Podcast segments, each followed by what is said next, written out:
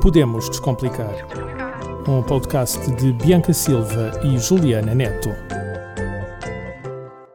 Olá, olá, espero que esteja tudo bem contigo. Eu sou a Bianca Silva e seja bem-vindo ao segundo episódio da terceira temporada do Podemos Descomplicar.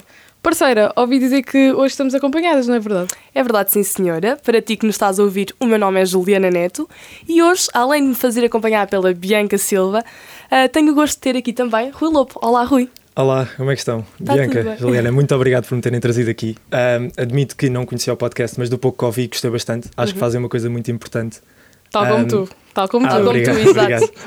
Consciencializar a, a, sociedade. E os jovens, e os jovens. Puxar muito os jovens. Foi parte, foi parte do motivo do porquê de eu ter começado o TikTok e depois mesmo o podcast que veio depois. É precisamente descomplicar mas, mas focado em política. Mas Sim, focado certo, em política. Certo. Sim, nós também tentamos um pouco fazer isso porque é a questão de as pessoas às vezes não sabem das coisas, não é para as coisas serem complicadas, até porque às vezes têm muito trabalho em, em procurar. Em procurar. E, por exemplo, às vezes estou no TikTok e aparece-me tu a falar sobre um assunto. E as pessoas hoje em dia não têm tempo, quer dizer, se não for uma coisa de um minuto a explicar um tema qualquer, a pessoa não tem paciência, não vai, ninguém liga à televisão Exato. hoje em dia. Sim, tipo, já não, não tem tempo de estar atento ao telejornal, claro. o que é que se está Até a porque o telejornal tem um tempo de antena muito grande, então é impossível tu dispensares tanto tempo do teu dia enquanto estudante para estar ali a assistir tudo. Se fosse um telejornal mais curto, talvez nós teríamos tempo e conseguíamos ver uh, tudo. Mas bem, para quem não sabe, o Rui tem 22 anos e é estudante de Ciência Política e Relações Internacionais na Universidade Católica de Lisboa e conta com 37.900 seguidores no TikTok. Local Vamos pesquisar. este local ele publica diversos vídeos com política.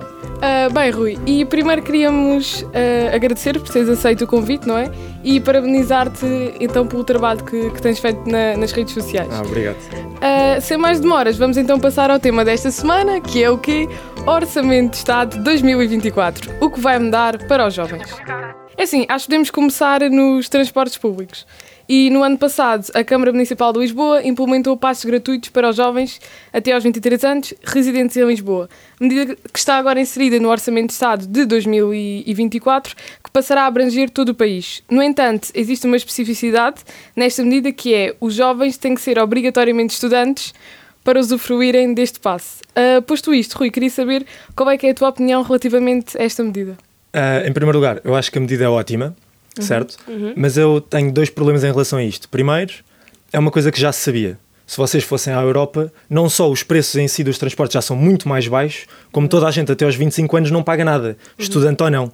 Uhum. E a segunda coisa que eu tinha a dizer em relação a este tema é precisamente o facto de, quando o António Costa foi apresentá-lo, ele não disse que era só para os jovens. A comunicação social é que depois veio dizer. Portanto, ele apresentou a coisa como se fosse um passo sub-23, assim, sub uma coisa fascinante. Sim, eu lembro-me disso. Lembro mas depois, afinal, é só para os jovens que estão a estudar. Então, e aquele jovem que se calhar está a trabalhar e que precisa e tudo mais, Exato. o que é que custava assim tanto Sim, não. ajudar esse jovem também. Não fazia grande diferença. Eu acho que tinha sido muito, muito melhor. Aliás, nós quando vimos a medida até pensámos, ok, 23 anos todos os jovens. Depois, quando fomos pesquisar, é que vimos que a comunicação social veio dizer... Restringia que era só para os estudantes. Só para os estudantes. Mas era todos, todos os jovens com 23, 23 anos, mas em todo o país. Em todo o país, só que pronto, tem aqui esta especificidade.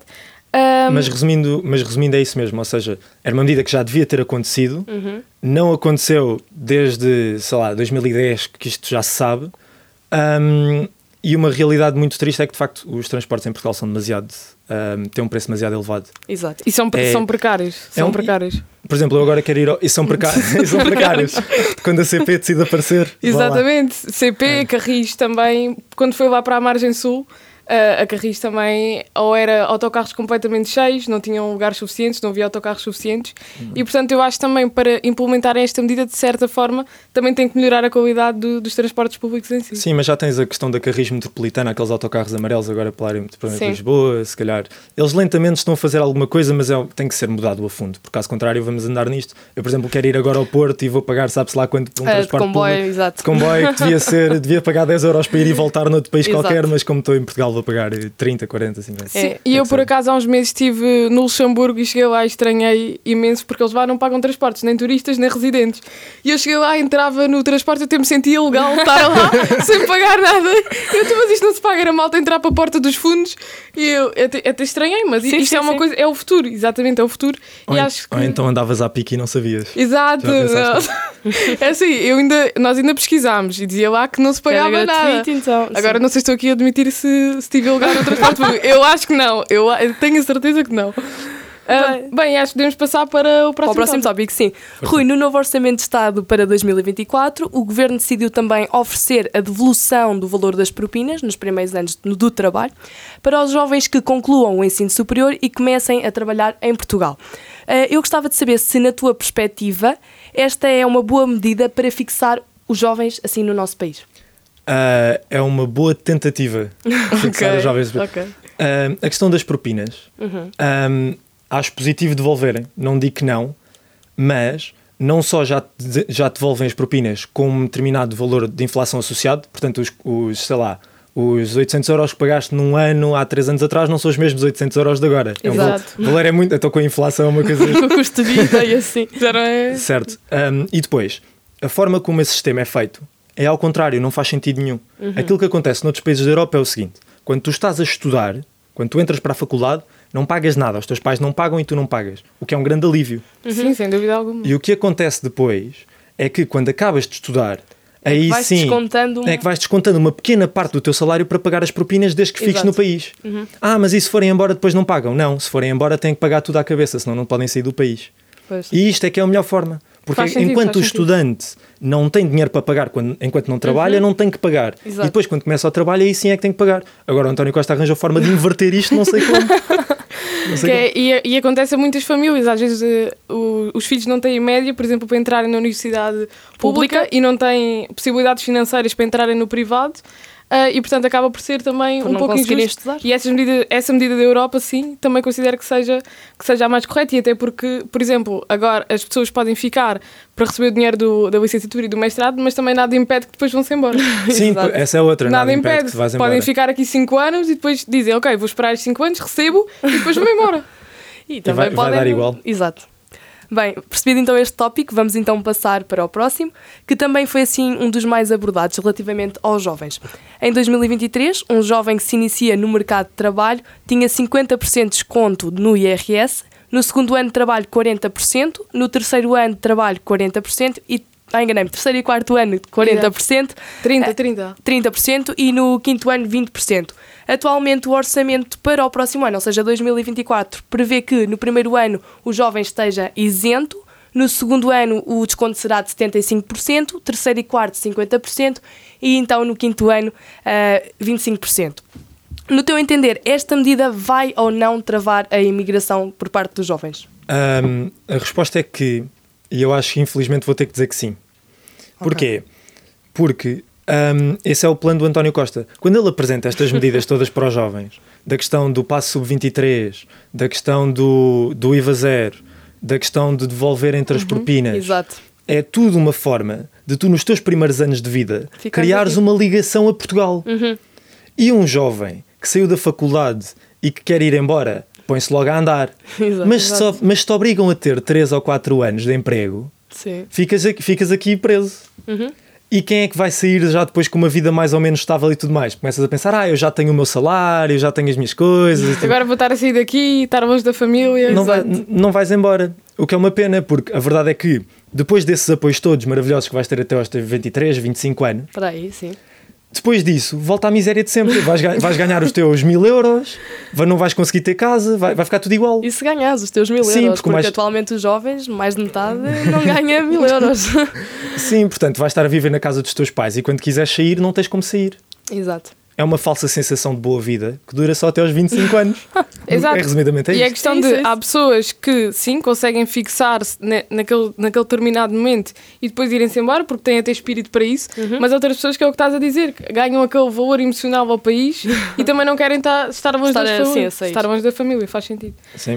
Uh, e portanto, agora vamos passar para um tópico bastante polémico que não engloba somente os jovens, mas também acaba por os afetar, que é o salário mínimo subir em 2024 para 820 euros. Rui, como é que interpretas esta subida salarial? É assim, um, a subida do salário mínimo para mim tem um problema, porque Uh, sim, nós devemos ajustar o salário mínimo à inflação, porque senão às tantas também temos uma, uma parte de, de, das pessoas em Portugal que não consegue simplesmente viver. Uhum. Mas, regra geral, aumentares o salário mínimo tem vários problemas. Um, primeiro, os preços do mercado estão associados ao salário mínimo. Portanto, quando o salário mínimo sobe, os preços, os preços também vão subir. Exato. Exato. Quem é que fica prejudicado com isto? A classe média. Uhum. Porquê? Porque subimos o salário mínimo, não subimos o salário, o salário da classe média. média. Portanto, a classe média tem que levar com o aumento dos preços sem ver o seu salário aumentado. Uhum. Resultado, acabam por conseguir fazer menos com o dinheiro que têm e têm pior qualidade de vida. E é a questão, quem é que consome no nosso país? Classe é a classe média. É a classe média. Exato, e é isso média. mesmo. E nós precisamos de uma classe média que consuma, porque é a classe média que depois, ao comprar os seus produtos, as suas coisas, põe a economia a mexer. E é através dessa economia forte, com crescimento como deve ser, não é o que Portugal tem vindo a fazer com António uhum. Costa, que assim é que levantamos a classe mais baixa. Exato. É por aí que vai. Sim, sim. E que, por exemplo, que impacto é que prevês que esta subida tenha agora na, na, na economia? economia? Achas que vai ser positivo? Vai conseguir acompanhar a inflação? Ou, um, penso que não. Penso que não consegue acompanhar não a inflação. Não, não vai. Ou seja, as pessoas já têm uma sobrecarga muito grande até na questão das taxas de juros. Uhum. Portanto, sim, sim as taxas de juros. Enfim. Outro assunto. É, é mais, um, mais um assunto. já repararam que isto é só desgraças? É. Eu, eu reparei nisso, que é isto é tentar remendar num sítio, mas há problema Sim, no há outro. Problema... Vamos tentar remendar no outro, mas já há problema no outro. Então isto. Sabem Até que sair daqui. Isto é uma coisa em política. Nenhum político vos vai dizer na cara que consegue resolver tudo. Isso não existe. Exato. Porque tu, para beneficiares uns, infelizmente tens que prejudicar os outros.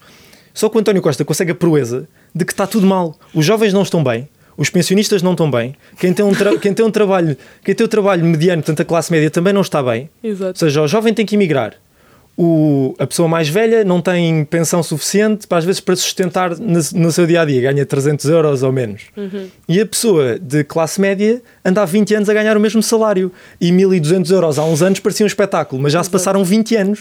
Exatamente, e, não, é o que está a dizer, não está a acompanhar está. A, a, inflação que tem, que tem ocorrido. E, o que está e, portanto, nós estamos, no fundo, a ficar um país de segundo mundo.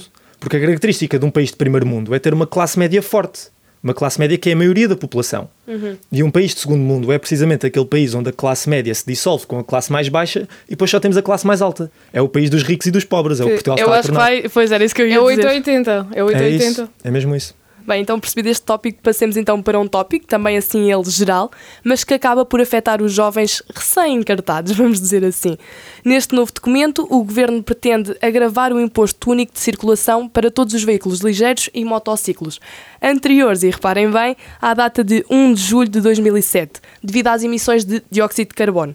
Na tua opinião, qual é que será o impacto desta medida nos jovens que não que não reúnem assim condições económicas para comprar um veículo novo, de nova geração. É assim, isto, isto, os, problemas são todos circulares, não é? O português comum, precisamente por causa do aumento de impostos, não tem depois condições. Exato. Lá está, a classe média não tem condições para trocar de carro. Exato. Um, as questões ambientais são importantes. Sempre. Ninguém nega isso. Uhum. Mas o que é facto é que eu olho para situações como esta e a única coisa que eu vejo é um António Costa que, que sabe que os portugueses não conseguem comprar um carro novo, uhum. então por isso aumentam um imposto com justificação que é para melhorar, que é para melhorar o ambiente, o ambiente quando na verdade ele mete mais dinheiro ao bolso. e, é, e no fundo é isto. É a tentativa de agradar todos e não agradar ninguém, no fundo. Sim, acabas por não agradar ninguém. E ainda por cima, repara, falaste na questão dos jovens. A maior parte uhum. dos jovens tem um carro é velho. Exato, é um não carro tem 98. possibilidades para comprar mais, até porque entra no mercado de trabalho recente, algumas das suas poupanças não vai investir num carro, deixa para uma casa, porque também para fazer um crédito à habitação é preciso ter ali dinheiro guardado. Sim, e, depois, tantas, e às tantas de trabalhar, já não tens o passo estudante, portanto não, também não, já não, isto vai, é, é tudo uma volta, parece que fazemos tudo a meio. Ou seja, em vez de ajudares o completo que era preciso ajudares e fazeres de facto as medidas que é preciso, deixas as coisas por metade. E o que resulta é que toda a gente fica infeliz porque nunca consegues ajudar ninguém como deve ser. Sim, é tentar, que... tentar agradar um lado, tentar agradar outro, tentar agradar outro e no final não se agrada a ninguém porque não se completa nada. Eu acho é que, que o António Costa está a pensar se puser os jovens isentos ali do primeiro ano de IRS e lhes devolver o valor das propinas, eles vão conseguir juntar dinheiro para comprar, para comprar um carro, um carro. acima de 2007. Não, não. Era bom. Era. Mas era uma conclusão assim. Sabem que isto é curioso, é, é, é ridículo. Lá está, é ridículo por causa do estado da nossa economia, mas é verdade. Portugal é um dos países onde os carros em segunda mão uhum. um, têm pior qualidade e têm o preço mais alto. Porque o nosso mercado, porque o nosso mercado de carros em segunda mão é só carros velhos e antigos, toda a gente só compra em segunda mão. Então Sim. o carro em segunda mão é tão ativo que os carros acabam por ser mais altos, eh, mesmo que seja um carro péssimo. Se vocês forem aos Estados Unidos, conseguem um carro de 2010 ou 2012 por um preço mais baixo do que aqui conseguem um Fiat Punto ou outra coisa qualquer. Exato. Sim, depois a questão, a questão de importar é outro problema. Porque... Sim, nós importamos tudo. Exato. Isso aí Sim, nós também... não ficamos sem indústria. Pois, é assim, teres um país de serviços, teres aquele país que uh, és do turismo e tudo mais, tem as suas vantagens para um país como Portugal. Tem, mas há uma certa indústria que devia ser mantida, porque os trabalhos, os empregos das pessoas têm que ser mantidos. E Portugal um, acabou com grande parte da sua indústria e não era preciso quando entraste na União Europeia, isso era absolutamente desnecessário. E o resultado é que ficaste um bocadinho dependente dos alemães e dos espanhóis, e é o que ele, nós compramos, eles pagam-nos para nós não entrarmos no mercado. Não, não faz muito sim, sentido. Sim, e agora, por exemplo, com as guerras, vemos a importância que é estar dependente do, de outros países, do, seja para petróleo, é para cereais. E depois, lá está, isso corre Portugal mal. atualmente está super dependente de todos os países. Sim, portanto, quando, nós, quando houver um problema lá fora, nós, nós ficamos entalados. É Exato. aquela história, um, a União Europeia um, fica doente e nós é que nos constipamos. nós é que espirramos, certo? Eles ficam Sim, doentes sim. e nós. Enfim. Sim, É muito isso, é muito isso. Bem, e agora para finalizar, assim com, com algo mais leve, acho que podemos falar de uma temática que hum, possivelmente acho que tornará a carteira dos jovens assim mais leve, que é a temática que se insere no imposto social sobre o consumo. Ah, e o que é que achas sobre a subida do imposto nas, nas bebidas alcoólicas e, por exemplo, podemos fechar o caso das festas académicas? O que é que achas que isto Acho, vai acho uma pena. Não nos façam isso. Sobra-nos tão pouco. Quer dizer, Exato. é porque o, o, o, o português é um povo feliz. Sim. Em certa medida, nós somos um povo feliz. Temos sol, temos praia, temos tudo. Sim, sim. E quando tu não consegues agradar um povo por um lado, só lhe sobra essa felicidade. Só lhe sobra ir com os amigos, ver Estar a ao- bola. estar ao final da Sim. tarde ali a Exato. descontrair e agora às vezes os jovens já andam a contar moedas para conseguirem comprar, comprar uma Imperial e agora Ainda vão subir. Portanto, se, nos tiram as imperiais, tiram-nos tudo. Exato. Ah, mas é assim, a ideia é um bocadinho na lógica da questão da lei do tabaco. Vocês viram todas as questões Sim, de sim, limitações sim. ao tabaco. Eu acho que é um bocado nesse sentido. É capitalizar no facto das pessoas gostarem daquilo e aquilo ser uma, uma espécie de quase tradição Uhum. para não só arrecadar mais fundos para o Estado, mas como lentamente tentar evitar. Mas que existem outras medidas que são mais eficazes efic- do que. Sim, do que só aumentar os preços. Isso não resolve nada. As pessoas vão continuar a consumir na mesma. Aumentar os preços que é mais para encher os bolsos. É, Claro, eu, acho que é que é isso. É mais mais, é mais por aí também. E depois é sempre na base da mais desculpa isso. de que ah, é para a vossa saúde. não- eles querem é o dinheiro. Exato. Porque, porque há outras formas de de facto resolver esses problemas. Eu Não é também acho, eu concordo uh, plenamente com o que tu disseste. Bem, acho que com o episódio de hoje conseguimos então descomplicar e entender como é que o novo Orçamento de Estado vai afetar a vida dos jovens portugueses. É verdade, conseguimos entender como é que este novo orçamento vai afetar não só a vida dos jovens, como também as suas respectivas carteiras. Rui, muito obrigada por ter estado aqui connosco a descomplicar. Obrigado, e espero eu. que, que tenhas gostado tanto quanto nós. Ah, eu gostei bastante. Pá, agradeço imenso por ter estado aqui. Ok. Obrigado. É uma experiência nova e, e espero que continuem com o projeto. Acho que isto tem muitas pernas para andar. E desejamos, desejamos também o melhor para todos os teus projetos e também Obrigado. tenho a certeza que vai ter muitas pernas para andar. E muito sucesso, eu acho. Ainda vamos ver o Rui daqui a uns anos como comentador na televisão portuguesa. espero que sim, espero que sim. Bem, podemos assim então dar por terminado o episódio de hoje. Espero que tenhas, tenhas ficado esclarecido tanto como nós e qualquer coisa que precises de saber que não entendeste bem neste episódio, não hesites em contactar-nos. Obrigada mais uma vez e até ao próximo episódio. Podemos Descomplicar. Um podcast de Bianca Silva e Juliana Neto.